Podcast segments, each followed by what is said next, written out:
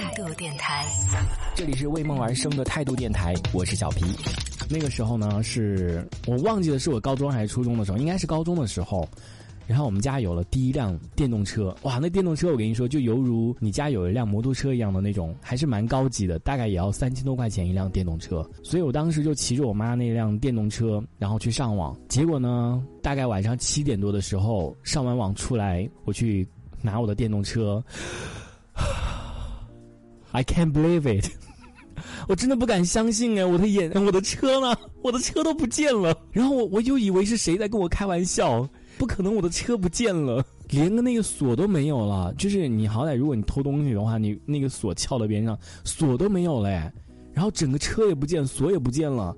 然后我当时好害怕啊，我就去找那个网管，我说你赶紧帮我看一下那个，就是监控，我的那个车被谁偷了，被谁拿了。我不知道他是不是懒得给我弄，还是怎么回事儿。然后他就说我们这监控没有那个记录的，就只能实时监控，你知道就只能实时看。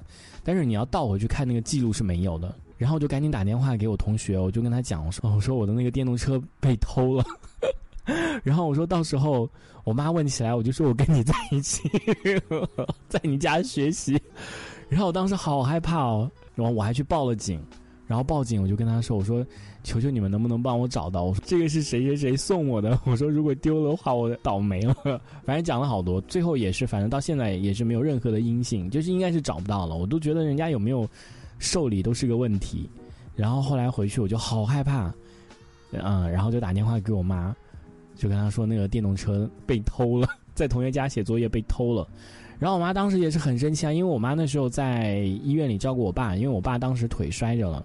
然后在医院里照顾我爸，就很生气，很生气。第二天就回来把我打了一顿，哇！我当时好害怕，就是那个电动车被偷了。反正算上是那个是高中时期的阴影，就是因为上网，然后电动车也被偷了。不过还好，其他东西没有什么丢掉了。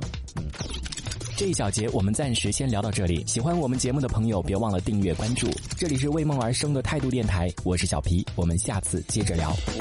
态度电台。